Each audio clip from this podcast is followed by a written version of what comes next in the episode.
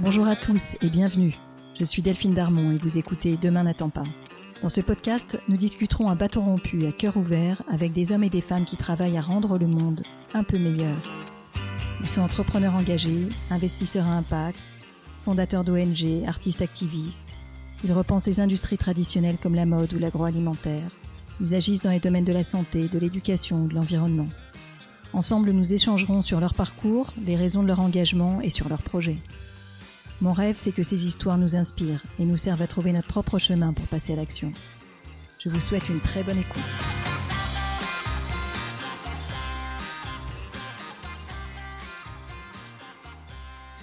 On sait combien il est crucial de transformer nos économies, nos politiques, nos modes de consommation pour freiner le réchauffement climatique en cours et pour réduire l'emprise que notre modèle de société exerce sur la nature.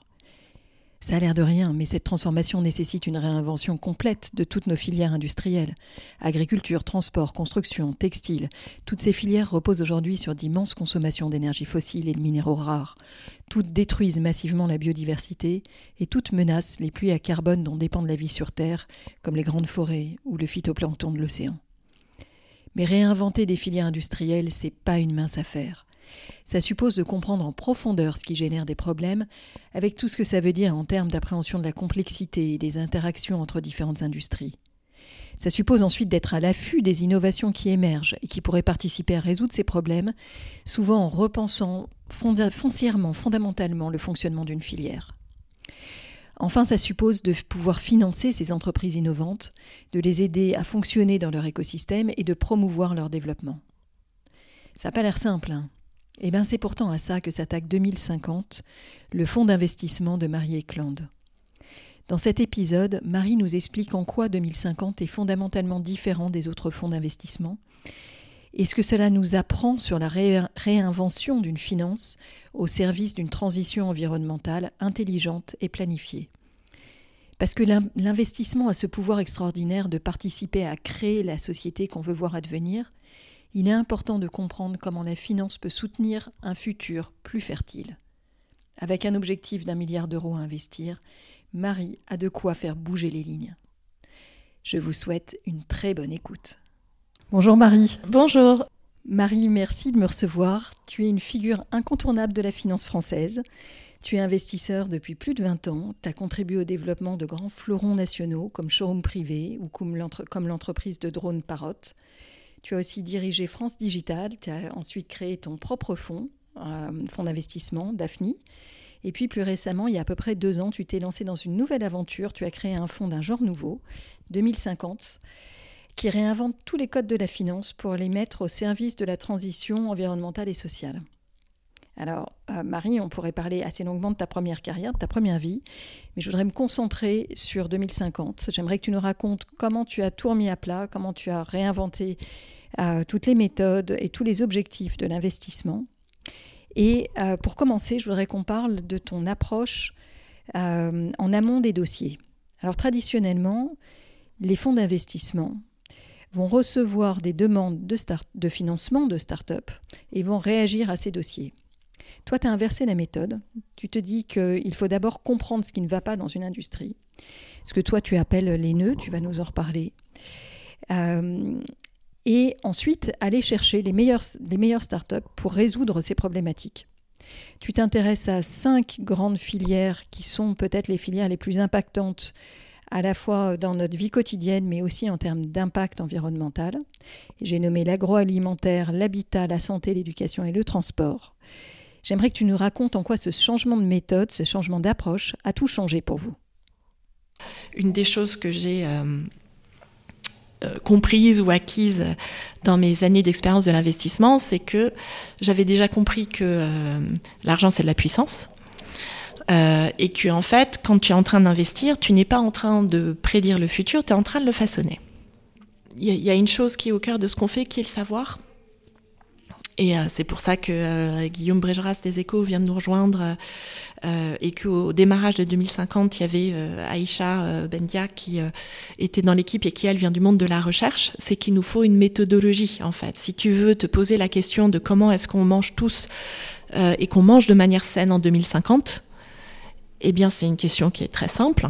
tu vois, mais comprendre tous les nœuds qui empêchent la filière agroalimentaire de transitionner vers une industrie qui soit capable de tous nous nourrir, en fait, et que euh, la et de nous nourrir de manière à ce qu'on soit en bonne santé, euh, dans un contexte de réchauffement climatique, dans un contexte de poussée démographique, eh ben, tu te rends compte que euh, c'est un, c'est un travail assez titanesque en fait, rien que de poser euh, de, poser la compréhension de où sont les nœuds dans la filière et quels sont les types de scénarios dans lesquels on pourrait se projeter et donc le type d'entreprise euh, qui peuvent être transformatifs de ça.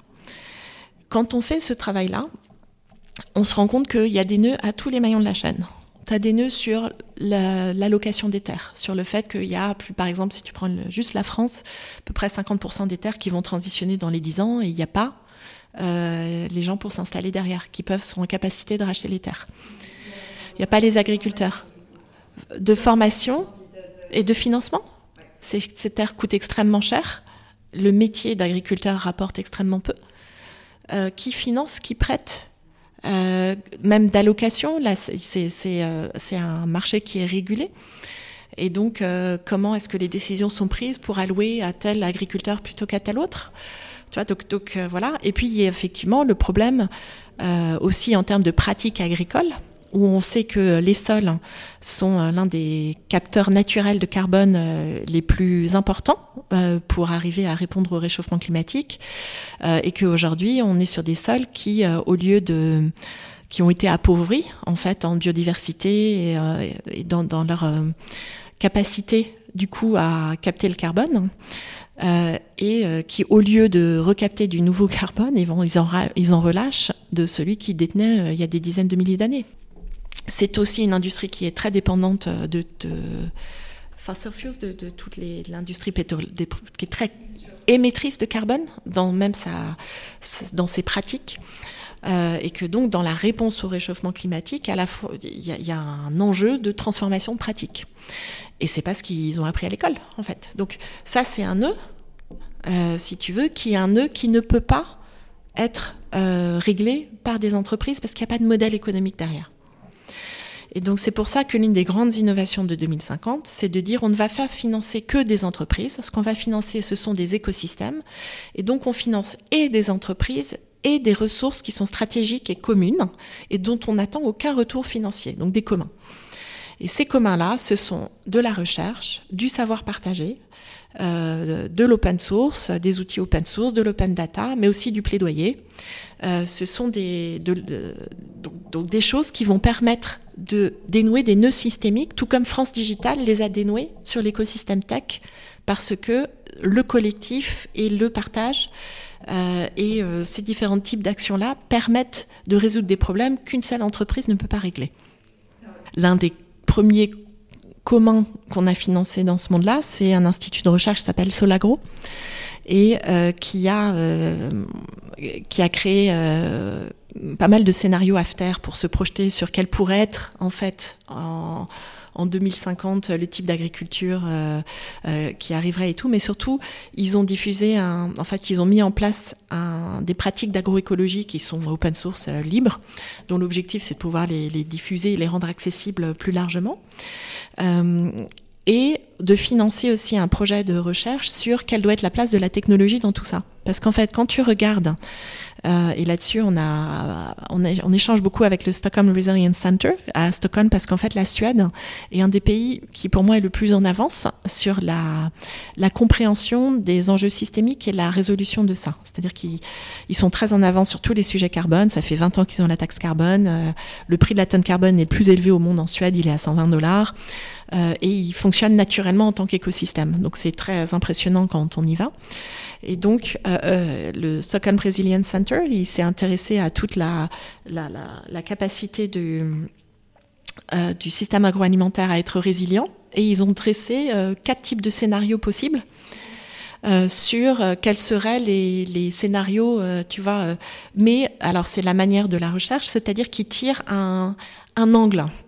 Donc tu as un scénario qui est très industriel en fait, tu as un scénario qui est très tech, donc à base de vertical farming, de protéines, de, de, viande cellulaire, qui abat donc très très tech. Un autre qui est très agroécologie justement, avec que des boucles locales, voilà. Et puis un autre qui est bah, euh, toutes les autres industries sauf l'agroalimentaire avancent et puis tu as, un peu les conséquences de ça. Quoi. Donc ils, tirent des scénarios comme ça. Mais on sait très bien que ce qui est intéressant, c'est de savoir comment tu peux les hybrider. Comment tu cumules en fait. Et donc il y a un sujet un peu euh, générique pour arriver à se projeter et à, trouver un peu les bons équilibres entre tout ça, parce qu'il y a des bonnes choses dans chaque... Euh, euh, dans, dans, dans, chaque trajectoire en fait.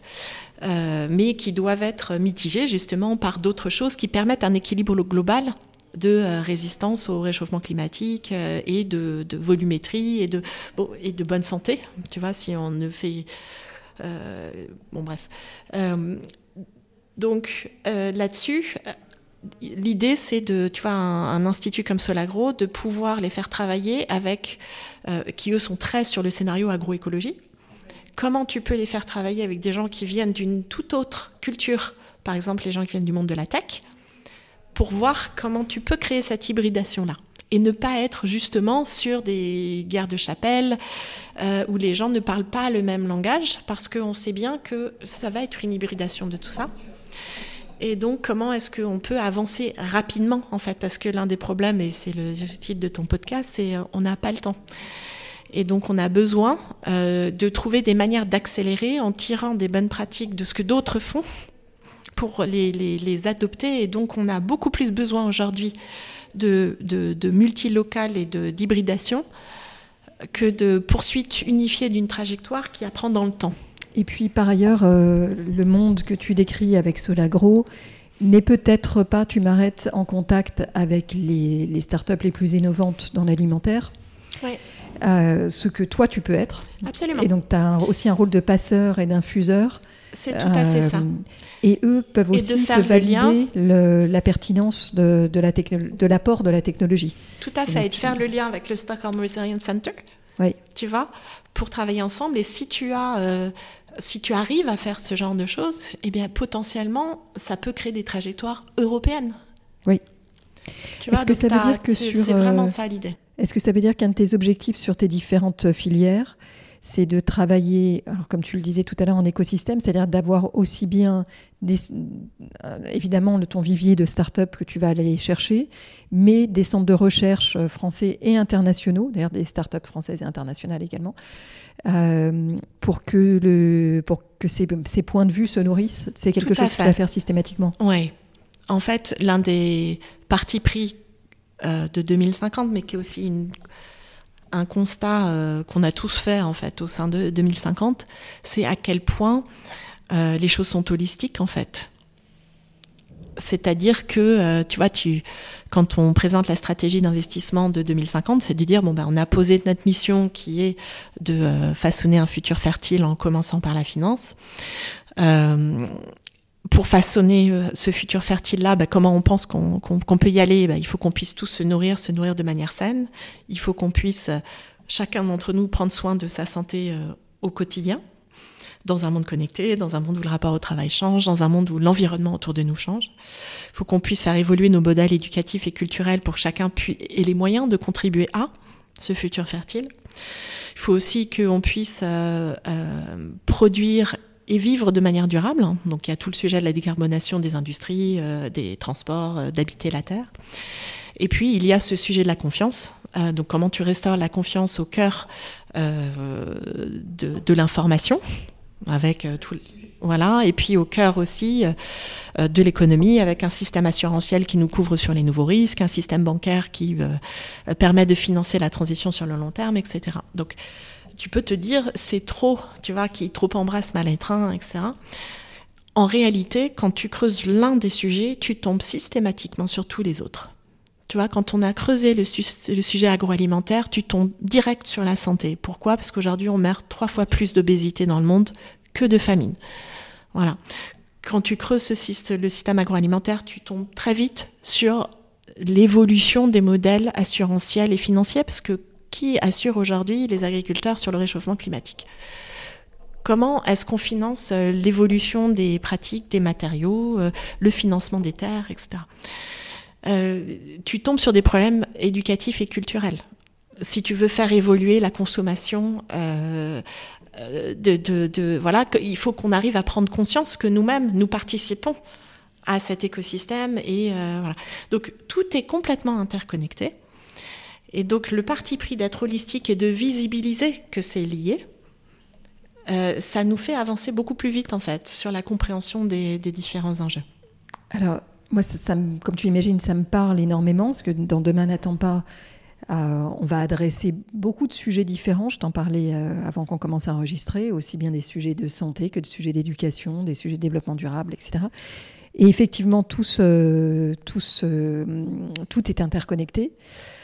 Et tout doit être réinventé. Donc cette réinvention, c'est ce que vous portez. Et en même temps, effectivement, ça donne un peu le tournis parce que euh, quand, tu cherches à, être moteur de cette innovation, moteur de cette transformation sur des sujets aussi vastes, euh, c'est énorme comme transformation à porter. Ah oui, et puis on la portera absolument pas tout seul, euh, et on va expérimenter des choses. Mais rien que le fait de porter cette pensée-là, systémique, absolument. Euh, et de, créer ces connexions. Il y a des choses qui se passent, c'est-à-dire que c'est absolument pas 2050 tout seul qui va, tu vois, mais si nous on peut insuffler, ne serait-ce que dans le monde de la finance, des pensées, tu vois, des modes de, euh, pensée euh, de, de systémique, et puis de montrer que ça marche, c'est-à-dire que les investissements qu'on fait grâce à cette approche-là sont sont de bons investissements financiers parce que ce qu'on porte en fait, c'est pour ça qu'on a donc la première innovation qu'on a faite, c'est vraiment cette idée de penser des écosystèmes et de financer des écosystèmes grâce à cette double jambe.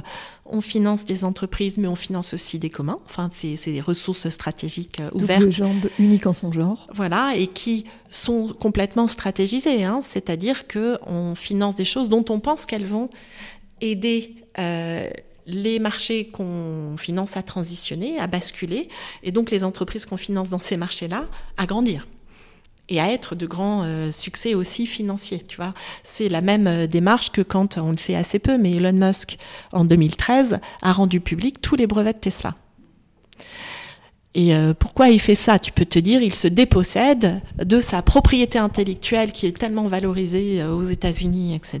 Mais c'est une transformation culturelle énorme, hein, parce que on considérait jusque-là que c'était un avantage concurrentiel majeur. Tout à fait. Et c'est encore maintenant, c'est-à-dire que c'est très unique en son genre le fait qu'il l'ait fait. Mais il l'a fait pourquoi? Parce qu'il s'est dit, moi, mes concurrents, ce ne sont pas les autres acteurs de cette transformation du secteur de la voiture vers la voiture électrique ce sont tous les anciens historiques du monde de la voiture à essence, à diesel, etc. Et donc, il disait, travaillez sur ce que moi j'ai compris. Voilà, voici nous Tesla, euh, toutes les recherches qu'on a faites, euh, tout ce qu'on a compris, tout ce qu'on a trouvé. Vous pouvez partir de ça avec très grand plaisir. Allez-y, ça va accélérer la transformation et nous-mêmes, nous en sortirons gagnants. Euh, nous, on se rend compte avec les entrepreneurs qu'on finance quand on va les voir avec euh, à, la fois ce bagage de se dire, ben, on a une pensée beaucoup plus écosystémique, on a cette démarche d'alignement dans le temps, euh, et on a les, les, les, produits qui permettent de soutenir ça, c'est-à-dire à la fois, ben, quand tu penses écosystème, avoir le savoir ou la, la compréhension d'une chaîne de valeur de manière plus fine et aussi la capacité à soutenir cette chaîne de valeur par le financement de ses ressources euh, stratégiques ouvertes et de ses communs. Et en plus de pouvoir euh, permettre la pensée long terme par ce produit fond, tu vois, euh, ça change tout dans le rapport aux entrepreneurs en fait. Et, là aussi, encore une fois, ça vous rend très spécifique à un moment où finalement euh, tous les fonds parlent impact. Euh, et c'est important de, comprendre la différence entre ce que tu es en train de créer avec 2050 et, euh, et le verdissement un peu général de, l'industrie du financement. Les fonds à impact, c'est des fonds qui vont prendre en, considération l'impact, les impacts négatifs d'abord, dont ils ne veulent pas, et les impacts positifs créés par les sociétés qu'ils vont choisir de financer.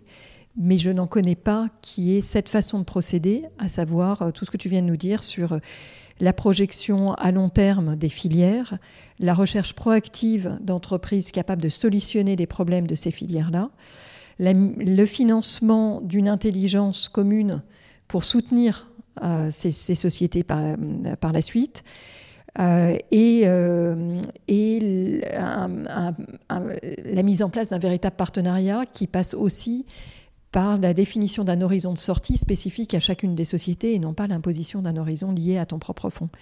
Donc tout, ça, c'est euh, spécifique. Euh, je ne sais pas si, si, Marie, si tu connais d'autres sociétés qui ont été inspirantes pour toi à l'étranger ou si vraiment tu es partie de, des nœuds, en fait, des, problématiques de ton industrie pour proposer ça. Euh, comment t'en es arrivé là? Euh, alors, effectivement, dans toutes les innovations euh, qu'on a apportées, il y en a une, il y en a une troisième dont on n'a pas parlé, qui est le fait que la société de gestion elle-même, donc celle qui gère les fonds, soit détenue par un fonds de pérennité. Donc, euh, c'est comme si on était détenu par une fondation, sauf qu'elle n'est pas à but euh, philanthropique. Elle a juste un but de veiller à, à à l'accomplissement de la mission de 2050 et à son propre alignement, c'est-à-dire à la fois sa réussite économique, mais euh, euh, son impact social et environnemental, les deux euh, réunis dans une même, une même résonance. et ce qui a changé le modèle même de l'entreprise, tu vois, on n'a pas d'actionnaire en fait. Voilà, on a, on a une structure de gouvernance. Pour autant, tu as, des, tu, as, tu as tes propres investisseurs et on va y revenir un moment parce que je suis intéressée à comprendre qui t'a réussi à embarquer dans cette aventure-là avec les contraintes que ça représente pour des investisseurs euh, plus classiques. Mais peut-être que ce pas des investisseurs classiques. Mais euh, oui, oui, oui, bien sûr, euh, les, les, investisseurs sont au niveau du fonds. On, reste sur un modèle classique de, de, rémunération pour nous ou d'alignement, c'est-à-dire que l'équipe de gestion, elle a en fait, le, notre fonds de pérennité valide un budget qui nous permet de nous payer au quotidien. Et puis, on est indexé euh, sur les performances du fonds, donc les performances de l'écosystème au sens large, euh, par un, une mécanique classique qui s'appelle le carré d'intérêt dans mon métier. Donc, on a, on a gardé, parce que ça nous paraît important, de nous-mêmes, à titre personnel, être indexé sur le succès financier de l'écosystème. Hein, on, est, on reste vraiment dans cette idée, on veut créer un modèle gagnant-gagnant ce qui est assez atypique même, qui est très difficile à accomplir d'un point de vue euh, juridique. est-ce que tu es également indexé sur des, performances non financières que tu aurais définies et, euh, en collaboration avec euh, tes, tes, propres investisseurs? Oui, et puis on a indexé les communs. à ça, on a donné la moitié de notre carré d'intérêt au financement de communs pour permettre de, garder cette mécanique dans le temps. Euh, et puis après, la grande question pour nous, c'est euh, tous ces indicateurs. Alors, tu parlais des fonds d'impact. On est aussi un fonds d'impact. Hein. On est euh, au plus haut niveau de la réglementation de la finance durable, puisqu'on a un fonds, ce qu'on appelle l'article 9. Donc, c'est les exigences les plus élevées dans, européennes, en fait, sur tous ces sujets de finance durable. mais effectivement, ce qu'on essaye de faire, c'est de stratégiser ça au service euh, des entreprises pour qu'elles soient, elles, les, les championnes de demain, dans le sens où elles... elles euh, moi, je suis persuadée qu'on vit une transformation de l'économie qui est au moins de la même ampleur que la transformation numérique qu'elle elle emporte beaucoup des caractéristiques puisque euh, elle va toucher tous les secteurs, toutes les entreprises dans toutes les géographies et qu'elle est portée par le même type de, de, de catalyseur qui sont euh, le changement de comportement des gens à titre personnel, à la fois dans leur consommation, mais aussi dans leur choix professionnel et aussi dans leur choix d'investissement où aujourd'hui on voit de plus en plus, euh, et c'est très visible chez les jeunes, euh, de, gens qui veulent consommer euh, des produits qui soient plus respectueux de l'environnement et, socialement, qui veulent aussi travailler dans des entreprises qui ont une mission, qui ont quitte à être un peu moins bien payés, et des investisseurs individuels qui demandent à leurs banquiers, moi je voudrais vraiment un produit financier qui me permette de mettre... Voilà, qui me permettent d'être sûr que je mets mon argent au service euh, euh, d'une société euh, plus durable et, plus juste. Et, donc, en fait, c'est les mêmes ingrédients et que, en, les, stratégisant, on va vraiment aider ces entreprises à ça. Mais tout ça pour dire qu'aujourd'hui, la finance est vraiment dans